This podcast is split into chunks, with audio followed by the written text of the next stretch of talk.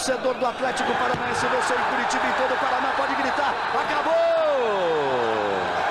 Mete o pé direito na bola pro gol! Gol!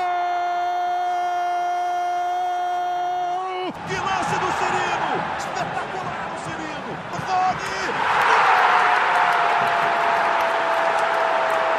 Fala pessoal do Globoesporte.com. Estamos começando mais um podcast. Sabe de quem? Do Atlético! Eu sou a Monique Silva ao meu lado Fernando Freire. Hoje é dia de relembrar o primeiro título internacional do Atlético. Foi no dia 12 de dezembro de 2018 que o Furacão foi campeão da Sul-Americana, depois de vencer o Júnior Barranquilha nos pênaltis por 4 a 3 diante de mais de 40 mil pessoas. Vamos conversar com personagens daquela conquista, como o artilheiro do Atlético e também da competição, e também o relato de torcedores de quem trabalhou na final na Arena da Baixada. Eu, se fosse você, não perdia um minutinho sequer do nosso bate-papo. Fala Monique, fala pessoal do Globoesporte.com. É um, um, ano muito especial do Atlético, né? Aquela conquista foi muito marcante. Um ano de uma, da, da, da primeira conquista continental do Atlético e que depois abriu espaço ali para novas conquistas, para a mudança definitiva de patamar do Atlético. Então vai ser muito legal relembrar. Eu e a Monique trabalhamos naquela final, enfim, a gente vai poder contar um pouco também dessa experiência e relembrar a conquista do Atlético, né, Monique? Vamos lá para a campanha, primeiros números né, gerais daquela campanha vitoriosa do Atlético. Oito vitórias, dois empates, duas derrotas, um aproveitamento de 72%. Teve o melhor ataque da competição com 21 gols e sete gols sofridos. É, só perdeu para o News Old Boys lá, tinha vencido aqui, enfim, uma derrota que não, não, não, não atrapalhou em nada a campanha, e daí perdeu para o Bahia aqui, acabou levando a disputa para os pênaltis, mas o Atlético passou e seguiu o caminho rumo ao título. Começando então, relembrando o primeiro jogo daquela campanha, né, Freire? Em casa, o Atlético fez 3 a 0 com o News Old Boys. É, os gols foram marcados no primeiro tempo, né, com o Pablo, o Nicão e o Guilherme. Começou muito bem a campanha, né? Ainda com, com o Fernando Diniz, né? Foi uma das melhores partidas, eu acho, com o Fernando Diniz no comando o Atlético ainda naquela época de encantamento, a, a imprensa inteira falando muito bem do, do estilo Diniz. Enfim, para mim acho que foi a, a, melhor partida com o Diniz no comando. Depois o Atlético perdeu lá, né? Tomou 2 a 1 um. O Nicão fez o gol, o Atlético so, é, levou um sufoco ali no final, teve bola na trave e tudo. Baita sufoco. Né? Mas a, a derrota por 2 a 1 um, o Atlético passou conseguiu passar é, sem muitos sustos até para daí pegar o Penharol na, na, na, na, fase seguinte, na segunda fase. É, venceu por 2 a 0 em casa, né, com um a menos. Uh, perdeu um pênalti no primeiro tempo com o Marcelo Cirino, que o Veiga desperdiçou, né? Aí o Wanderson foi expulso ainda, mas lá no segundo tempo o Atlético resolveu com gols do Marcelo Cirino e do Pablo, né? E deu aquela boa vantagem para o segundo jogo. É, o gol, o gol do Marcelo ele brigou até o final pela bola ali, conseguiu, é, enfim, mudou completamente o cenário da partida, porque se, se caminhasse para um empate sem gols, é, jogar lá na, no, no campeão do estilo seria muito difícil. Aquele gol do, do Marcelo acabou mudando o cenário do confronto. Daí lá o Atlético jogou mais leve, conseguiu fazer o 4 a 1 em pleno campeão da Siga, um dos maiores campeões da Libertadores, o Atlético fez. O próprio Thiago Nunes né, disse que essa foi uma das, das partidas mais, mais, mais marcantes da passagem dele aqui. Enfim, ganhar de 4 a 1 fora de casa contra os, os maiores campeões da, da Libertadores é, é inesquecível também. Não é para qualquer um, né, Freire? Daí depois o Atlético pegou o Caracas, um time já sem tanta tradição, né, sem, sem tanto nome, como o próprio News Old Boys e o Penharol venceu por 2 a 0 lá, abriu, abriu caminho para a classificação, tornou o cenário muito tranquilo. Dois gols do Rafael Veiga lá. O Atlético aqui até sofreu um gol, mas ganhou, né? 2 a 1 em casa. Cirino, Marcelo Cirino e o Renan Lodge fizeram os gols. Enfim, uma, uma passagem tranquila ali, ganhou fora de casa e já, já encaminhou bastante a vaga. E lembrando que esse jogo contra o Caracas, né, Freire, foi a primeira vez que o Atlético pisou em solo venezuelano, né? Pisou e deu sorte, né? Uma, uma vitória importante para dar mais um passo rumo ao título. E lembrando, né, Freire, que esse jogo contra o Caracas foi a primeira vez que o Atlético jogou em solo venezuelano, né? É um dos poucos países que faltava para o Atlético jogar em uma competição continental. Deu, deu sorte, né? Ganhou lá, abriu o caminho para depois. Fez 2 a 0 aqui com Marcelo Cirino e Renan Lodge, até sofreu um gol mas conseguiu a classificação, 4 a 1 no agregado, classificação sem SUS, para daí pegar o Bahia, um jogo bastante marcado por polêmica, né, Maninho? É, o Atlético ganhou de 1 a 0 na Arena Fonte Nova. O Bahia teve dois gols anulados pela arbitragem com auxílio do VAR. O Atlético não quis nem saber, né? Foi frio, foi calculista e numa jogada de contra-ataque o Pablo fez um golaço que deu alívio para a torcida, né? Aí o Pablo já começou a se destacar, né? Começou a se tornar decisivo. O VAR, que na época era uma no... das novidades no futebol brasileiro e anulou dois gols polêmicos ali, né? é, enfim, por, por, detalhes, por, por coisas pequenas e, e no, no, fim o Atlético conseguiu abrir essa vantagem e depois acabou perdendo de 1 a 0 aqui, o que levou a partida para os pênaltis e, e esse, essa derrota aqui na arena, inclusive teve polêmica, né? teve mais aquele lance que o árbitro marcou a falta, anulando também um, um, uma, o que, o que, poderia ser um gol do, do Bahia. Enfim, mais polêmica ainda para deixar o torcedor do Bahia engasgado com o Atlético. Daí no final o Atlético conseguiu passar nos pênaltis, conseguiu é, mostrar essa sequência positiva aí com, com o Santos no gol, enfim, começou a fazer história já na, na decisão por, por pênaltis, para daí avançar e, e, encarar o Fluminense na, na semifinal. Né?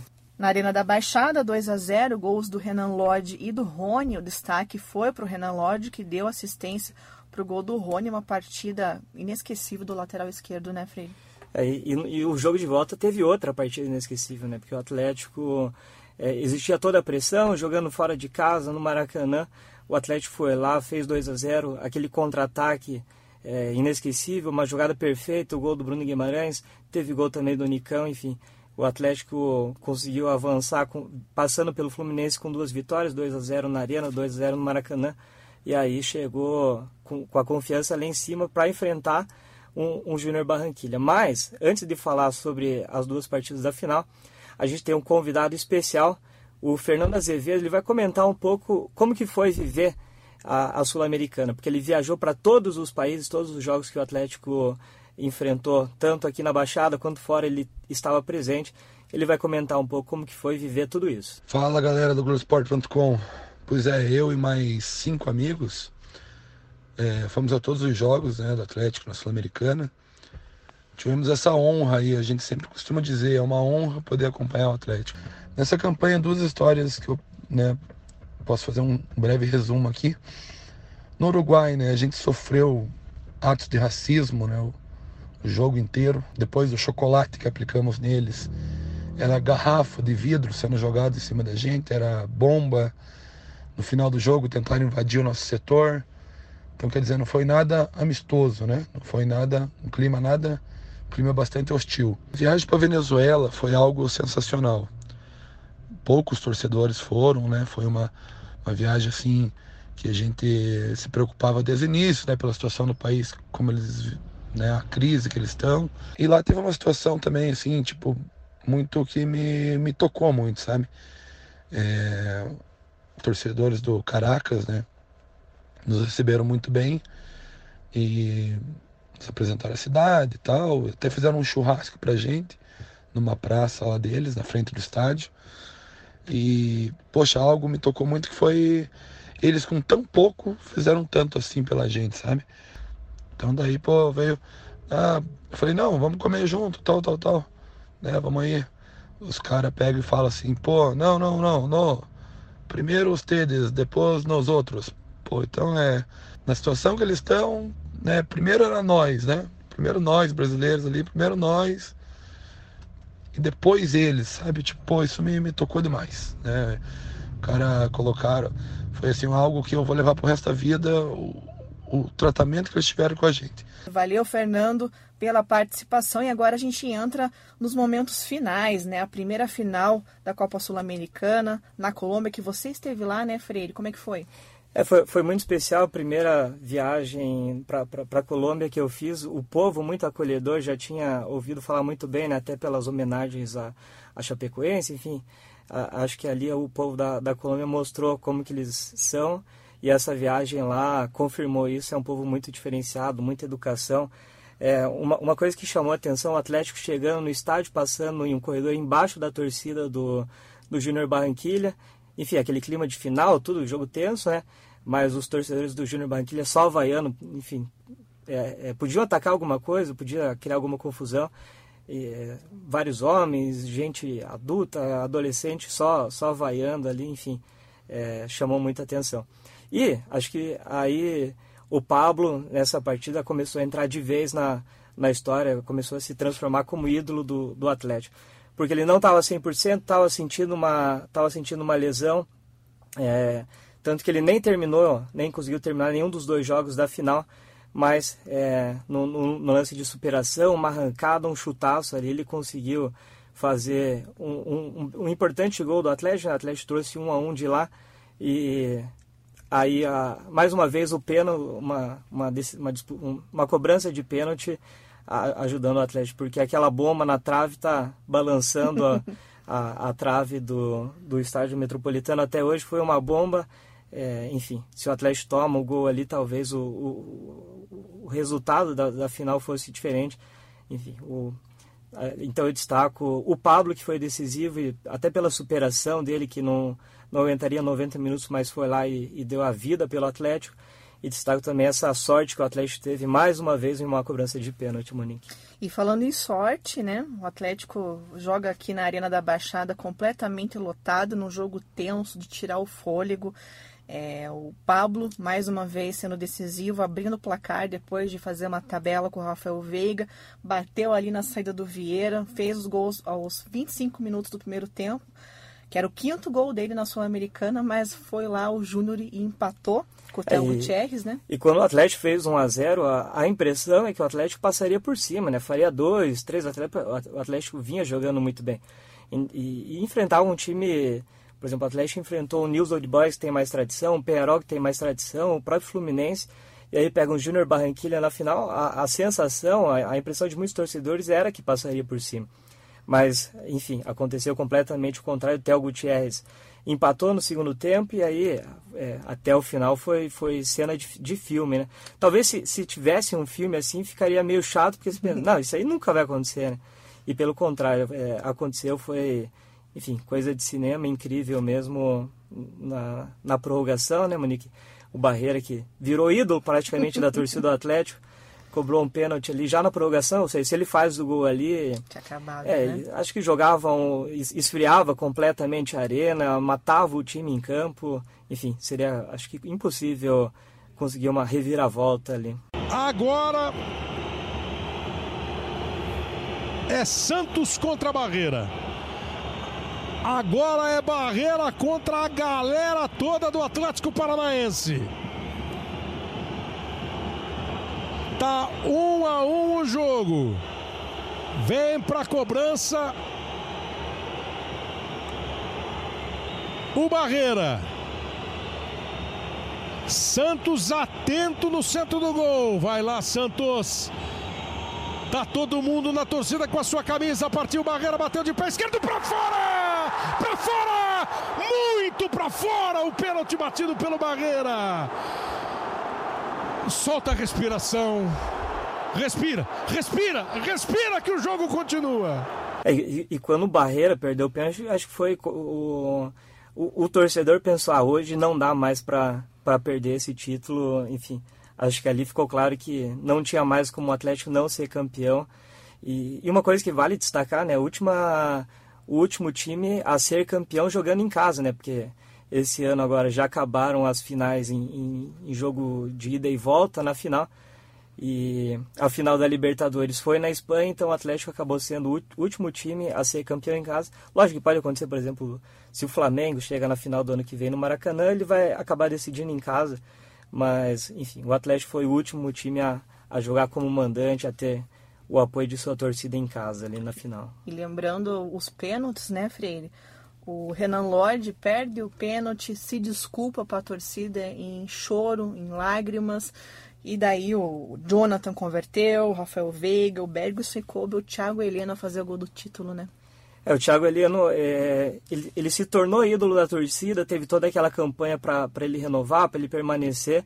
Ele acabou caindo de produção, tanto que na, na Sul-Americana, nessa temporada, no ano passado, ele não era unanimidade, né? Ele caiu um pouco na, na, no conceito da torcida, tinha alguns torcedores já cobrando ele, mas aquele, aquela cobrança de pênalti perfeita ali, acho que é, enfim, tirou qualquer dúvida sobre a, a, importância do, do Thiago Heleno, não, não só na, na campanha da Sul-Americana, mas na, na, história recente do Atlético. Hein. Torcedor do Atlético Paranaense quer quebrar o muro, quer o primeiro título internacional.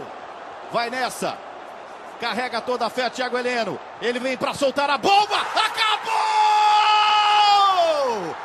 É campeão! Chegou a hora, Furacão! Campeão da Copa Sul-Americana 2018! Falando em importância, a gente traz agora uma participação mais do que especial dele, o artilheiro do Atlético e também da Sul-Americana, Pablo, que fez cinco gols na, no torneio, foi peça fundamental na campanha. Primeiro, ele fala sobre o que representou o título na carreira dele, um clube que ele defendeu por 12 anos. O título da Sul-Americana representou muito, obviamente, na minha vida. Meu primeiro título internacional, o primeiro título internacional do Atlético. O Atlético, um clube é onde eu cresci, onde eu é, cheguei criança e me tornei é, um adolescente, depois um homem. Um clube que me ajudou a chegar onde eu cheguei, me ajudou a alcançar os sonhos que eu, que eu tanto sonhava em ser um atleta profissional. Então é um, é um título que representa muito, acho que foi um, um, um passo muito importante também na, na história do Atlético e na minha história, obviamente, dos meus companheiros, enfim. É um título que vai ficar sempre na minha memória porque foi uma conquista é, gigantesca pra gente e de uma forma incrível. Então, é um título que sempre estará guardado no meu coração. Isso aí, o Pablo também conta o que passou pela cabeça dele justo naquele momento que o Barreira perdeu o pênalti na prorrogação. Olha, é, teve o pênalti já em, em Barranquilha, que, se não me engano, o zagueiro chutou na trave. E ali o jogo tava um a um. E já foi algo assim que foi, pô, olhei e falei, vai dar, vai dar gente. E depois teve o outro pênalti na, na prorrogação, mais um pênalti. E eles desperdiçaram. E ali você via que, que no semblante de cada torcedor, de cada jogador, é, de cada membro da comissão, que, que o título seria nosso. É, e depois fomos para a disputa de, de pênaltis e, e, tivemos a felicidade de vencer. A gente sabia que eles tinham um histórico, que eles estavam errando alguns pênaltis. Enfim, mas a gente também tinha um goleiro que a gente saberia que eles teriam medo, que, é, que, é, que era o Santos, que ainda continua sendo o Santos. É, e felizmente é, chutaram a bola para fora de novo. Então, aqueles, aqueles pênaltis ali é, mostrava muito pra gente que o nosso sonho se tornaria realidade. O Pablo, que a gente já citou aqui, que inclusive jogou as duas finais no sacrifício, no limite, ele traz agora um relato justamente sobre esse momento complicado, que ele quase ficou de fora das finais, é, quase pensou que realmente não ia viajar lá para a Colômbia para o primeiro jogo e acabou sendo tão importante, fazendo gols nas duas finais. Ele conta da visita do pai dele no CT do Caju para justamente, digamos, convencer a ele sobre a importância dele estar naquele momento para o Atlético. foi sacrifício, algo que eu nunca falei, vou falar a primeira vez, foi um sacrifício sim. É, tem algumas lesões que os médicos te dizem se só jogaria se fosse uma final e o caso era uma final, então criei que no sacrifício é, meus companheiros me ajudaram e aconteceu um, um fato assim que ninguém sabe, pouca gente sabe, só algumas pessoas do clube é, o Thiago Nunes, que, é, que era o treinador, é, também me deu força, que foi um momento que eu achava que eu não ia nem viajar para Barranquilha. E meu pai foi no CT, e isso a gente tinha acabado de treinar de manhã e já ia viajar à tarde. E eu não tinha treinado, estava chorando muito, porque eu não viajaria, já era algo assim meio que até certo. E eu chorando muito na escada, meu pai chegou, porque meu pai na verdade tinha ido só para buscar meu carro que estava no CT e levar para casa. E acabou que eu queria falar com ele, ele foi lá falou, não, você tem que viajar nem se você não for jogar, pela importância que você tem pro, pro, pro grupo, enfim. E ele falou, viaja, viaja, viaja. Nisso também chegou é, o Paulo Miranda, depois chegou o Thiago Nunes, conversaram comigo. e falaram assim, não, vamos junto porque você faz parte, enfim. E eu falei, eu só vou se eu for tentar pelo menos jogar. O Thiago falou então, então lá você tenta treinar, ver o que, que, você consegue fazer. Tava com uma lesão no, na panturrilha, no sólio, na verdade. E, e consegui treinar com muitas dores. Fiz um exame lá em Barranquilha e falei, quer saber, vou, vou, vou tentar fazer de tudo jogar. Joguei até onde eu pude, fui corado com gol. Até hoje eu não sei como consegui arrancar para receber aquela bola do Nicão. E depois chegou um momento do jogo que eu tava já sentindo muita dor e eu saí, que foi, acho que tinha uns 70 minutos. Depois passei a semana inteira sem treinar, treinei só um dia antes da final, fiquei a semana toda é, sem treinar para jogar o, o, segundo jogo. Treinei um dia antes, treinei bem pouquinho e fui pro jogo, aí consegui jogar os 90 e mais um pouco da prorrogação. Chegou também um momento que que eu via que eu já não conseguia mais e poderia atrapalhar o time e sair, mas graças a Deus também fui coroado com gol. E graças a Deus meus companheiros fizeram de tudo para a gente vencer. Muitos companheiros meus me ajudaram naquele momento, foi um momento difícil, assim que, que eu provavelmente não viajaria e não jogaria o primeiro jogo, estava chorando muito. A lesão tinha acontecido no jogo contra o Fluminense e depois eu ainda joguei o segundo tempo inteiro do jogo do Flamengo com muita dor e depois fomos para as duas finais. E, então é, feliz, feliz demais por aquele título, feliz demais por aquela conquista. Já vai já se passa um ano, só que a, a imagem da torcida, a imagem dos torcedores comemorando depois, meus familiares, familiares dos meus companheiros é, comemorando e o primeiro título na história do Atlético Internacional representa muito para o clube, para nós jogadores, para toda a torcida e é um marco que sempre estará guardado no meu coração. Isso aí, muito legal ouvir do Pablo, né, um dos personagens daquela campanha, nessa participação especial aqui no nosso podcast do Globoesporte.com. Ele que disputou os 12 jogos, né, só saiu do banco de reservas uma vez, marcou cinco gols, terminou como artilheiro do Atlético na Copa Sul-Americana, empatado com o Benedetti do Deportivo Cali, e ainda deu três assistências. É, agradecer ao Paulo, né, porque normalmente o jogador quando vai para outro, outro clube acaba preferindo não falar sobre o clube anterior, enfim, para evitar polêmica e tal. Enfim, muito legal ouvir essas participações do Pablo aí. E, Monique, a gente tem mais um convidado especial, né? Esse acho que não precisa nem apresentar, o torcedor vai identificar a voz dele, que ficou marcado ali a, na, na conquista do Atlético, a narração dele. Fala aí. Fala, pessoal do podcast do Furacão. Gustavo Villani, narrador e apresentador do Grupo Globo. Estou passando aqui com o maior prazer para relembrar o grande dia, muito inesquecível para mim, muito especial para mim. O dia em que o Furacão conquistou o primeiro título internacional da história do clube. O primeiro clube paranaense a conquistar um título internacional. Eu me lembro da Arena da Baixada tomada, desde as primeiras horas né, da, da, da noite já tinha muita gente, era um mar mesmo de rubro-negros. E um time especial que vem sendo montado nos últimos anos, que joga bola, que merece tudo que tem acontecido.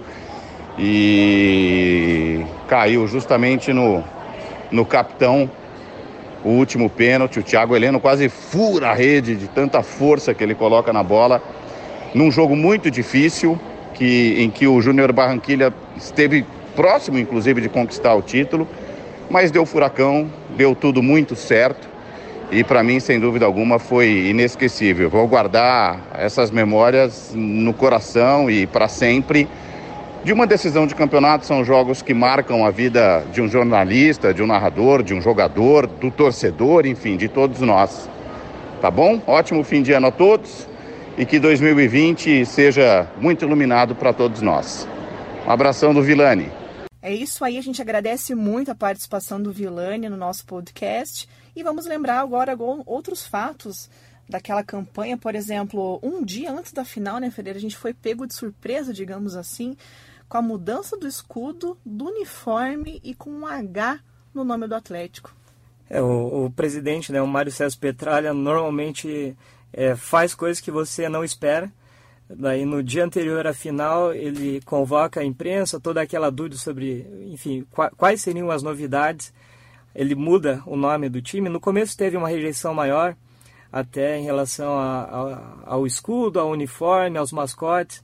é, e, e, principalmente ao H no nome, né, que é, era algo que, que existia no começo da história do Clube Atlético Paranaense e que o Petralha quis resgatar agora até para para que o Atlético fosse diferente na, até na escrita em relação aos outros Atléticos do, do Brasil.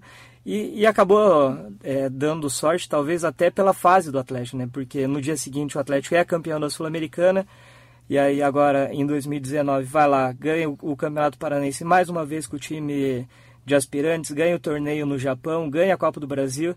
Enfim, é, a fase dentro de campo acho que eliminou qualquer.